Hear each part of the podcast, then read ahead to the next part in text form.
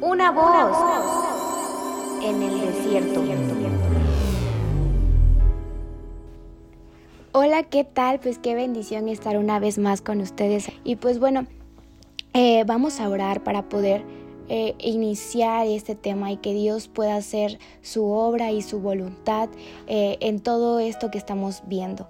Padre, en esta hora, Señor, te doy gracias por cada una de, las que nos están escuchando, de las que nos están oyendo, Padre. Gracias porque sabemos que solamente tú eres, Señor, el que puede convocarnos a cada una en las diferentes actividades que tenemos, con las diferentes familias que tenemos. Tú, Señor, eres quien nos llama a cada uno de nosotros para poder juntos estudiar tu palabra y poder sentarnos y poder escuchar o a lo mejor seguir trabajando, pero escuchando tu palabra. Espíritu Santo, hoy pido que en esta hora de la tarde, Padre, tú puedas descender a donde estén cada uno de ellos o cada una de ellas y tú puedas, Señor, hablar a nuestros corazones. Espíritu Santo, te doy gracias y hoy pido, Padre, que uses mi humanidad para que tú puedas hablar a, a las vidas y a los corazones de cada una de ellas. Espíritu Santo, yo agradezco porque sé, Padre, que ellas también son mujeres que, que quieren buscarte, que quieren conocerte. Señor, te doy gracias en el nombre poderoso de Jesús. Amén. Pues bueno, vamos a continuar con el tema. Bueno, el día de hoy quiero contarte antes que nada una historia de una mujer que era joven, tenía 26 años de edad, pero ella eh, se dedicaba a las, a las cosas de publicidad y marketing y todo eso. Y en una de esas, ella tenía que vender un producto para mujeres, pero se daban cuenta de que eh, las, las, personas ya mayores, las personas ya ancianitas, pues no compraban mucho este producto. Entonces le dijeron, ¿sabes qué? Tú tienes que hacer un estudio para saber por qué eh, las mujeres jóvenes lo compran y por qué las mujeres mayores pues no lo compran. Entonces dice y narra esta historia de que cómo es que ella pues se disfrazaba de ancianita para poder ir a los supermercados y todo eso y empezar a investigar y a indagar de el motivo del por qué no compraban este producto las personas mayores. Y ella cuenta cómo es que pues al inicio ese fue el pretexto para poder eh, pues vestirse y actuar como una ancianita, pero después de todo ella se dio cuenta que realmente eh, eh, los ancianos o las, las personas mayores son muy afectadas porque no se les toma en cuenta realmente. La mayoría de casos pues siempre procuran a las jóvenes, a, a, las, a las personas que son pues más más jóvenes, a lo mejor no tan jóvenes, pero que sean mamás o mujeres que no, no sean de una edad muy avanzada. Sin embargo, pues ella vio cómo es que eh, realmente se les rechazaba a, estas personas y varias veces ella experimentó eh, que jóvenes se burlaran de ella o que hasta la pudieran asaltar, muchas veces la querían tirar porque ella pues trataba de de comportarse como una, una mujer anciana y pues no podía caminar muy rápido. Entonces al no poder caminar muy rápido, ellos pasaban a traerla o la tiraban o la empujaban porque pues la trataban como si no, como si estorbara y la quisieran quitar. Entonces ella comenzó a ver todo esto y se dio cuenta de que en realidad en el mundo pues hay mucho rechazo por estas personas que ya son mayores. Pero precisamente de esto es lo que se va a tratar el tema, porque la palabra de Dios nos habla de todo lo contrario. Hemos estado viendo Tito y en Tito capítulo 2 vamos a ver que los ancianos, los que son hijos de Dios pero que ya son grandes, juegan un papel muy importante en la iglesia y en el reino de Dios. Ahora, déjame ponerte en contexto de todo lo que estamos viendo o en dónde nos quedamos. Pues hemos empezado la carta a Tito y hemos dicho que es una carta que vale mucho la pena porque nos enseña cómo Dios nos ve en su reino y cómo debemos de vivir para Él. Así que yo espero que en estos días pues hayas tenido el tiempo de poder meditar y leer el libro de Tito y si no lo has hecho pues te animo y te invito a que lo puedas hacer. Hemos visto cómo Pablo le habla a Tito de que se mantuviera en la sana doctrina porque se enfrentaría con engaños y falsos profetas. Y también vimos cómo él le está diciendo que la sana doctrina no solamente se enseña o se estudia, sino que también se pone en práctica en nuestra vida diaria, porque es así como la palabra de Dios produce vidas agradables a Dios. Ahora, yo sé que es un tema un poco fuerte, pero no quiero comparar o hablar mal de las iglesias o, de las personas. Esa no es la intención de lo que estamos viendo. Lo que estamos viendo es algo importante para ese momento en el que se escribió, pero también es importante para nosotros en nuestros días. Pablo dice en, en el capítulo 2, versículo 1, dice así, pero en cuanto a ti, Tito, enseña lo que está de acuerdo a la sana doctrina. Y nuevamente, pues eso quiere decir que la sana doctrina pues no solamente es, en palabra o en letra, sino que se aplica a nuestra vida, porque solo la palabra de Dios es la que produce vidas agradables al Señor. Es por eso que cuando nosotros venimos a Cristo debe de haber una transformación en nuestra vida, porque esa palabra de Dios trae una transformación a nuestros corazones. Bueno, luego el siguiente versículo, el versículo 2, dice a los ancianos, y esto todo pues es de acuerdo con la sana doctrina, pero también está aplicándolos a cómo luce o cómo debería de lucir cuando nosotros la practicamos. Los ancianos deben de ser sobrios, así dice, dignos, prudentes, sanos en la fe, en el amor y en la perseverancia. Y luego nos dice, así es como luce la sana doctrina en el caso de las ancianas, o la palabra de Dios en el caso de las ancianas. Versículo 3. Asimismo, las ancianas deben ser reverentes en su conducta, no calumniadoras ni esclavas de mucho vino, que enseñen lo bueno y que enseñen a las jóvenes. Y luego habla sobre la, sana doctrina en las mujeres que son jóvenes. Dice que enseña a las jóvenes a que amen a sus maridos, a que amen a sus hijos, a ser prudentes, puras, hacendosas en el hogar, amables, sujetas a sus maridos, para que la palabra de Dios no sea blasfemada. Y luego en el versículo 6 que es más adelante, dice, asimismo exhorta a los jóvenes a que sean prudentes. Y así es como se manifiesta la sana doctrina en los hombres jóvenes. Y luego él sigue hablando sobre aquellos que son esclavos o que son sirvientes y continúa el libro de Tito. Ahora, antes que nada, quiero que notes que Pablo hace una diferencia entre hombres y mujeres y es diferente para cada uno. Pienso que es porque los hombres y las mujeres pues tienen tentaciones diferentes, tienen tendencias diferentes, tienen inclinaciones diferentes en cuanto a cómo pueden caer en pecado y todos necesitamos esa sana doctrina, pero la forma en la que ésta se encarga en nuestras, en nuestras vidas, la forma en la que toma toma sentido en nuestras vidas, pues es de manera diferente. Él hace diferencias entre los jóvenes y los ancianos, porque en las diversas épocas de la vida, pues hay diferentes tentaciones, diferentes maneras en las que podemos ser nosotros recordados sobre la necesidad de aplicar esa sana doctrina. Ahora, hay personas en diversos estados socioeconómicos, personas en diferentes papeles, con diferentes responsabilidades, pueden ser a lo mejor líderes o a lo mejor seguidores, pero Pablo hace distinciones entre estas categorías de personas porque la forma en la que vivimos la sana doctrina pues tiene diferentes maneras de practicarse para cada una de estas categorías. Así que observa también que en este párrafo que acabamos de leer no hay excepciones.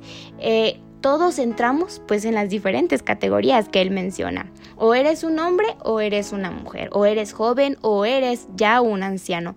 Ahora bien, debería de estar muy claro el hecho de quiénes son hombres y quiénes son mujeres, pero lo que a lo mejor no puede estar muy claro es si eres joven o eres mayor.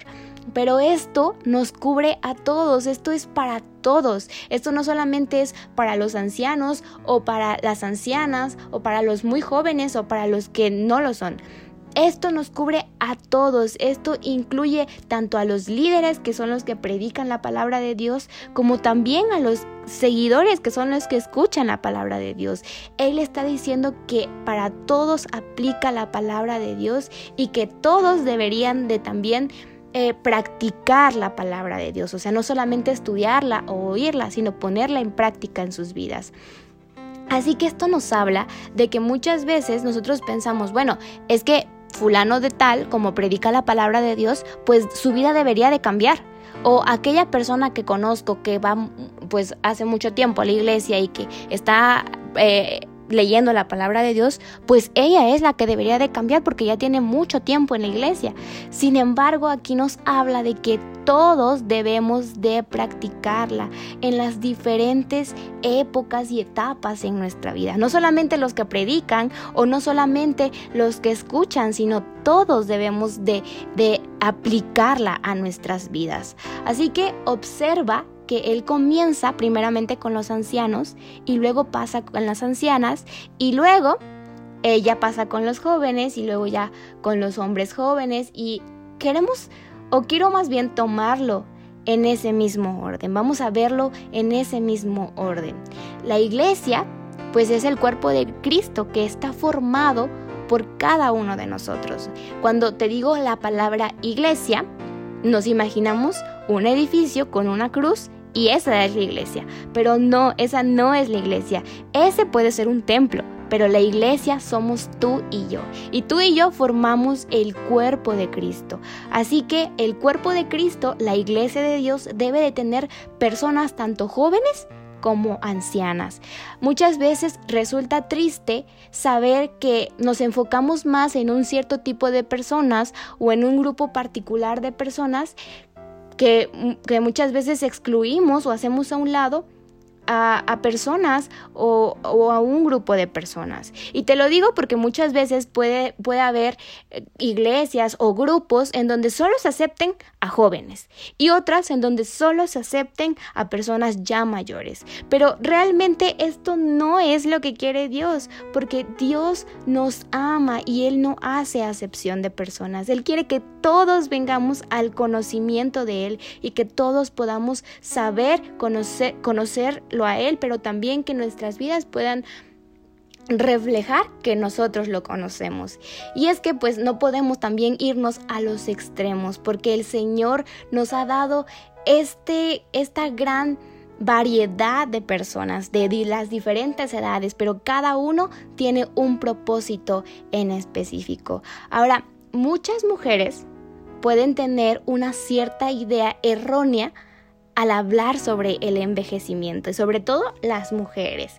¿Por qué? Porque muchas veces esta idea de envejecer pues nos espanta o nos horroriza y tú puedes eh, pensar Qué, qué, horror el poder ya ser grande o que, o que puedas ver que tu cuerpo poco a poco se va deteriorando. Y déjame decirte que es por eso que el 65% de las mujeres que están en la edad de los 40 ya se comienzan a pintar el cabello para lucir más jóvenes porque no quieren que les salgan las canas. Ahora, eso no quiere decir que el pintarse el cabello o, el dejar de pintarse el cabello es un asunto de espiritualidad o de Dios. No, no, no, no, no. Solo eh, lo estoy tomando en cuenta porque en nuestra cultura pues nos preocupa mucho el mantener jóvenes. Y al llegar a Tito capítulo 2 vemos el valor que tienen los hijos de Dios que ya son grandes y el hecho de que son importantes para su iglesia.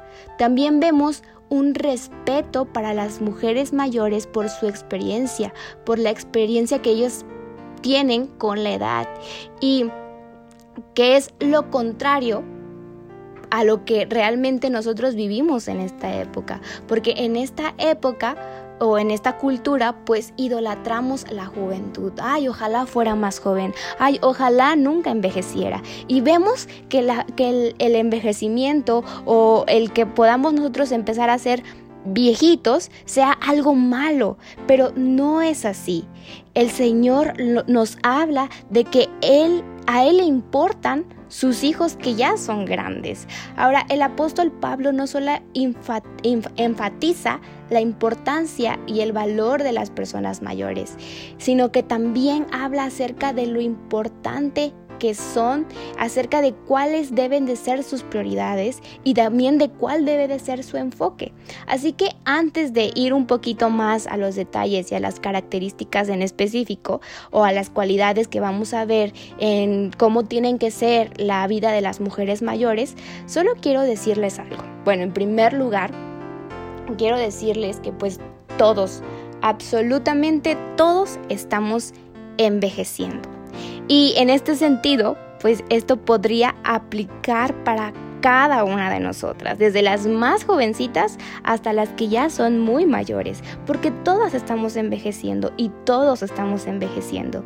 Primero, esta pues es la madurez cronológica que va con el tiempo, el ir cumpliendo años eh, pues cada año y ir avanzando, ir viendo esos cambios que te va dando la vida, esa es la madurez cronológica. Pero esta debe de estar acompañada con algo más. Y este es el crecimiento espiritual y la madurez. A medida que tú envejeces o que tú cumples años, debes de estar madurando espiritualmente, madurando y pareciéndote más a Cristo. Me encanta este versículo eh, que es en Proverbios capítulo 4, versículo 18, que dice así. Mas la senda de los justos es como la luz de la aurora, que va aumentando hasta que el día es perfecto. Muchas veces podemos decir, bueno, es que yo ya tengo a un hijo que ya es grande, pero muchas veces ese hijo no es maduro en su vida, no es maduro en las decisiones que toma o en las o en la vida que tiene. Así que lo que nos habla la palabra de Dios es que no solamente debes de, tener cierta edad o debes de crecer en años, sino que también, así como vas creciendo en años, también tienes que crecer en sabiduría y que cada vez más nos podamos parecer a Jesús. A lo mejor tú puedes decir, bueno, es que cuando somos jóvenes podemos cometer muchos errores, pero conforme vamos creciendo nos vamos a dar cuenta de lo que realmente es importante para nosotros y que muchas veces lo que pensábamos de jóvenes que era importante realmente no lo es. Y cuando el Señor va poco a poco enseñándonos en nuestro caminar o en nuestra vida, nos vamos dando cuenta de lo verdaderamente importante y que lo verdaderamente importante es conocerlo a Él. Por eso es que este proverbio dice que la senda de los justos, la senda de los hijos de Dios es como la luz de la aurora que va aumentando hasta que el día es perfecto. Ahora, cuando tú llegas a tus 50, 60, 70 o 80, pues no te imaginas o piensas en ver tu vida cada vez más brillante o más plena. Cada vez más nosotros pensamos o tendemos a pensar que estamos yendo para abajo. Y es así como la gente habla sobre el envejecimiento o sobre las personas mayores o sobre la edad eh, en nuestros días. Pero la perspectiva de Dios consiste en que si eres una persona justa, si eres una hija de Dios, tu vida es como la luz de la aurora. Comienza como un rayito de luz y a medida que va transcurriendo el día, a medida que van transcurriendo los años, se acerca más y más y más al mediodía en donde el sol se pone en lo alto del cielo y es justo ahí en donde está en su máximo esplendor.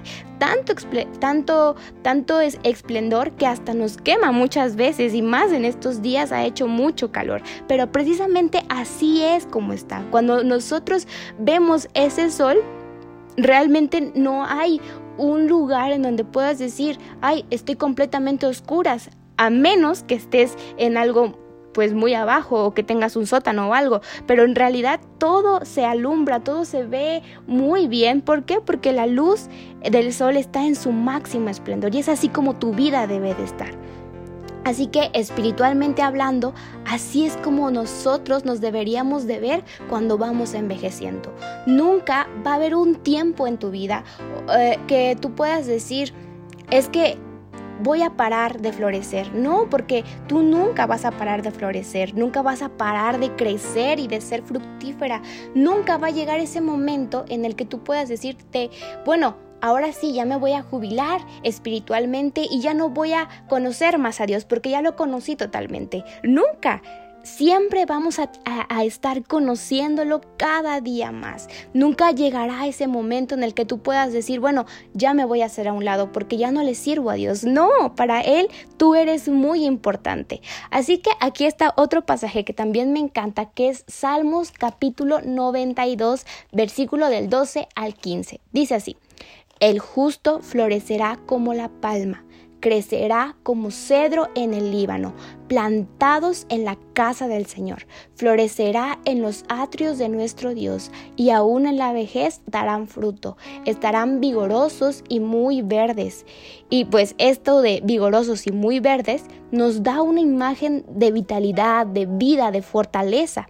Y luego dice, para anunciar cuán recto es el Señor mi roca, y no hay injusticia en él.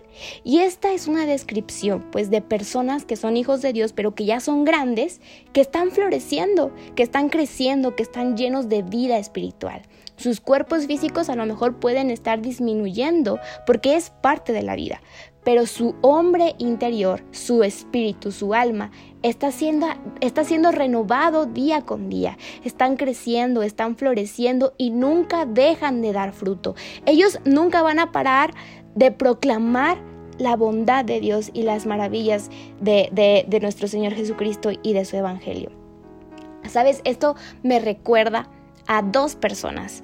Una es una persona que tenía 65 años, que se llamaba Juanita y que no la conocí, pero que su vida impactó mi vida. Porque aunque no la conocí, esta persona ya era grande, ya era eh, de 65 años, pero ella fue la, la persona que le pudo compartir a mi mamá acerca del Evangelio, acerca de Jesús.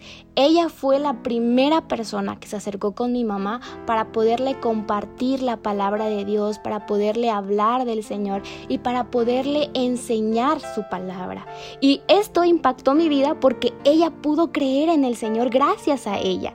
Y eso hizo que ahora yo pueda conocer a Dios a través de esa persona que a lo mejor ya no está porque ya tiene mucho tiempo. O a lo mejor sí está, la verdad no lo sé, pero que su vida no solamente vino como, como la niebla que, estuvo y, y de momento desapareció, sino que su vida impactó a muchas generaciones. Y yo sé que a muchas generaciones porque sé que no solamente mi mamá fue la, a la única que, que le habló de la palabra de Dios, sino que ella tenía a un grupo de estudiantes en su casa. Entonces a todas ella les compartía la palabra de Dios.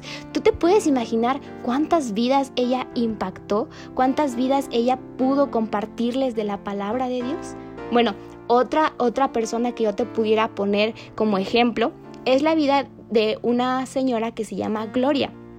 Ella tiene 86 años de edad. Y yo sí la conocí, sí tuve la oportunidad de conocerla. Y ella fue una, una persona que estuvo conmigo cuando yo estaba estudiando, pues precisamente la palabra de Dios. Pero ella tuvo mucha, mucha, ¿cómo se podrá decir? Mucha paciencia al, también ella compartirme sus experiencias, porque muchas veces estaba tan apurada con tantas tareas, con tantas cosas que hacer en la escuela, que ella se tomaba el tiempo para esperarme y decirme, quiero compartirte lo que hoy aprendí a través de este pasaje. Y a pesar de que a lo mejor ella pudiera decir, pues a lo mejor... Eh, eh, la, voy a, la voy a interrumpir o, algo, ella me esperaba y decía, yo te quiero compartir esto porque la palabra de Dios me habló de esto y me, y me comenzaba a platicar sobre su vida y sobre cómo ese pasaje le había tocado el corazón. Esta, esta persona, Gloria, tiene 86 años y todavía eh, pues vive y, tenemos esa frecuencia de podernos hablar, de podernos preguntar cómo, cómo estamos y gracias a Dios que ella se ha mantenido muy bien hasta el día de hoy. Pero su vida no solamente ha impactado a, a la vida de sus hijas, sino que también impactó mi vida. Así que son ejemplos que yo te puedo dar. Así que déjame decirte que tú debes de ser esos modelos, debes de ser ese ejemplo de carácter, de, de, estilo de vida que debe de ser digno de respeto. Debes tener una vida que los demás puedan señalar y decir, así es como yo quiero ser cuando tenga esa edad. Una vida que es digna de imitar, una vida que es digna de seguir, porque tú sigues a Cristo y tú debes de ser ese modelo para otros. Pero también tú necesitas estar enseñando la palabra de Dios y proveer ese aliento, a lo mejor hasta exhortación o desafío a aquellos que son más jóvenes que tú. Y esto me recuerda también a mi abuelo. A lo mejor puede que te esté contando algunas historias y tú me digas, bueno, esto no tiene nada que ver con la palabra de Dios, pero conforme vamos avanzando, esto me recuerda a mi abuelo, porque mi abuelo falleció a los 87 años, cuando yo tenía 16 años de edad. Y realmente agradezco a Dios porque me permitió conocerlo, no solamente de vista, sino conocerlo en verdad. Porque casi todas las noches yo iba con mi abuelo a tomar el café con pan, que era casi todas las noches y él siempre me contaba historias. Él siempre me decía, bueno, eh, esto me recuerda a, cuando yo iba con los trabajadores y me empezaba a contar muchísimas historias o cuando él eh, muchas veces me contaba la historia en cómo él iba por la carretera y se quedó dormido y cómo es que pudieron salir de, de, donde se habían estancado, cosas de mi abuela y muchas cosas que él me, me platicaba de mis primos, de, de sus primos de él, de sus padres y cosas así que realmente a mí me encantaba poderlo escuchar porque a lo mejor algunas veces te diré que lo repetía continuamente, pero a pesar de que lo repetía siempre le agregaba un cachito más y eso era interesante. Así que yo puedo decir que yo aprendí muchas cosas de él, aparte de que fue emocionante el poderlo escuchar a través de su vida, también pudo impartir a mi vida mucho aprendizaje y eso es lo que tú debes de hacer con tus siguientes generaciones, ya sea tus hijos, tus nietos, tus bisnietos. Ahora, tú podrás decirme, es que he desperdiciado mucho de mi vida y he tomado muchas decisiones que fueron incorrectas y en muchos aspectos también he fracasado. Pero estoy segura que mientras vas cumpliendo años, pues va a ser mayor el catálogo de fracasos que Satanás te pueda sacar para decirte que tú no puedes o que no hay nada que tú puedas ofrecer.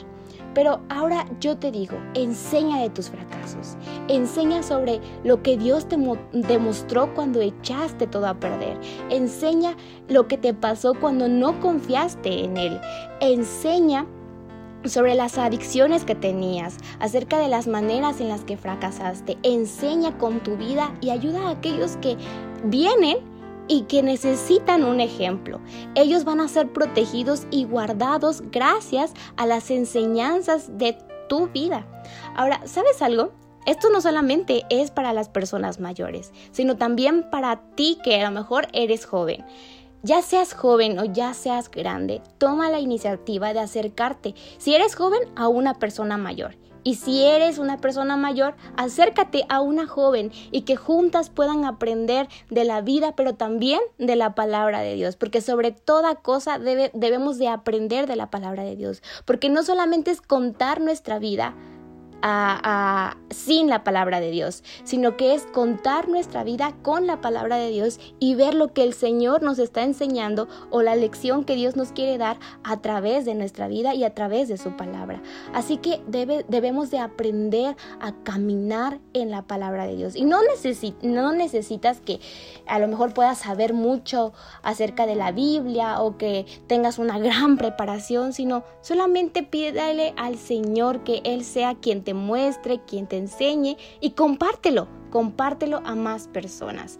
Ahora, para aquellas que son jóvenes, en Job capítulo 12, versículo 12 nos dice, que en los ancianos está la sabiduría y en largura de días el entendimiento. Así que tú puedes ser joven y a lo mejor puedas ser muy inteligente o muy sabio, pero algunos aspectos nunca los podrás entender a menos que sea por obtener experiencias en la vida. Así que acuérdate de eso y luego recuerda que Dios se preocupa de cómo tratamos a sus hijos o, hijas que ya son mayores. Debemos de tratarlos con honor y respeto. Levítico capítulo 19 versículo 32 nos dice, delante de las canas te pondrás en pie, honrarás al anciano y a tu Dios temerás. Yo soy el Señor. Así que esto nos dice que la manera en cómo tratamos a los ancianos o cómo tratamos a la gente mayor es una evidencia de la manera en cómo tú tratas al Señor.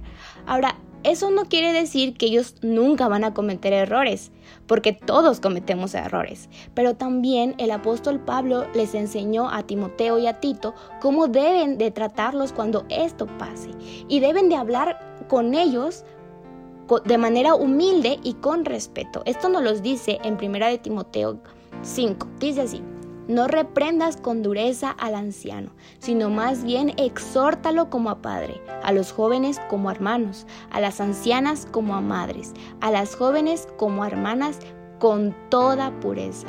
Y nosotros los jóvenes, pues seamos enseñables, seamos humildes. Cada vez que si tú tienes a tu abuelito o a tu tía o a la persona que tú puedas tener y que sea mayor, sé humilde con ella valórala, valora la experiencia que ella te pueda dar. Pregúntale, pregúntale sobre algo que ella te pueda compartir de su vida. Yo te puedo decir que yo pude estar en un asilo de ancianos, en donde muchas familias pues se olvidaban de ellos prácticamente. Pero cuando tú te acercabas a alguno de ellos y le decías, ¿cómo ha estado? Le encantaba que le preguntaras eso, porque para ellas o para ellos era algo eh, grato el que tú les preguntaras cómo estaban, qué tal su día y cuando tú les preguntabas, y cuénteme, ¿cuál era su historia? Ellos te podían contar infinidad de historias, desde que eran secretarias hasta que vendían coches, que su hijo era eh, un famoso pianista que andaba por eh, Alemania y a lo mejor eran historias que tú jamás te hubieras podido imaginar. Pero ellos tienen tantas cosas por contar y realmente vale la pena escuchar, recibir la instrucción y la corrección y las experiencias de cada uno de estos hijos de Dios que ya son mayores, pero que tienen una gran sabiduría, porque eso es lo que nos dice Dios. Así que bueno, hasta aquí hemos llegado el día de hoy. Pero yo quiero orar precisamente por todos aquellos que ya son mayores, por todos aquellos que ya son hijos de Dios que son ya de avanzada edad y también por aquellas que somos jóvenes, para que el Señor nos dé sabiduría de cómo tratar a nuestros abuelitos, a nuestros ancianos en nuestras casas. Así que vamos a orar. Padre, en esta hora yo te doy muchas gracias por este tema. Gracias Dios porque yo sé que tú hablas en tu palabra de grandes cosas y realmente muchas veces no sabemos cómo actuar o cómo ser porque no estudiamos tu palabra, porque no leemos tu palabra. Pero aquí, señores, se encuentra toda la sabiduría, toda la sabiduría que tú tienes nos encuentra aquí en tu palabra. Ayúdanos, Padre. Ayúdanos a poder estudiarla y a poder practicarla. Hoy pido, Padre, especialmente por cada mujer que ya es mayor, Padre, por cada anciana, por cada abuelita, por cada abuelito, Señor Hoy pido, Señor, que tu fortaleza venga de lo alto, Señor, y que vaya, Señor, así como dice tu, tu, palabra, como la luz de la aurora, hasta que el día sea perfecto. Que tú seas, Señor, su fortaleza, que tú seas, Señor, su guía, que tú quites, Señor, todo dolor que ellos puedan tener en su cuerpo, toda preocupación que ellos puedan tener, Padre,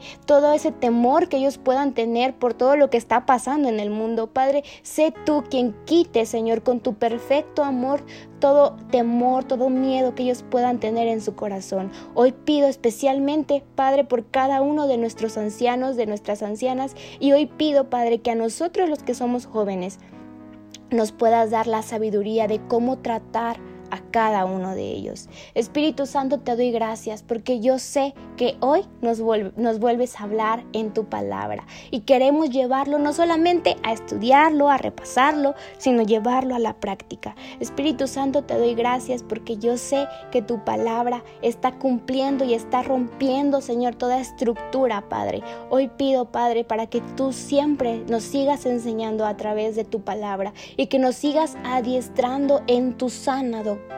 Sabemos que la sana doctrina es todo lo que va pegado a tu palabra y todo, Señor, eso lo vamos a poner en práctica. No dejes, Padre, que nosotros podamos ser engañados por doctrinas falsas o por falsos maestros, sino que seas tú, Señor, quien nos alumbre nuestros ojos, nuestro entendimiento y que nos muestres el camino y la senda por donde andar. Te doy gracias, Padre, en el nombre de Jesús. Amén. Bueno, ahora sí, nos vamos a despedir porque ya llegó el momento de despedirnos, pero pues muchas gracias por haber escuchado este tema en tu programa de Mujer a Mujer por la Inquebrantable, 92.3 más potente que nunca. Ahora eh, vamos a despedirnos con esta alabanza de Jesús Adrián Romero, que es muy conocida, que se llama Dame este monte. Así que yo me despido con esta alabanza, disfrútala, ama mucho a tus ancianos, ama mucho a tus abuelitos y realmente que Dios pueda hacer que nuestras vidas eh, podamos poner en práctica su palabra. Así que bueno, pues te mando un fuerte abrazo y que Dios te bendiga. Una voz en el desierto.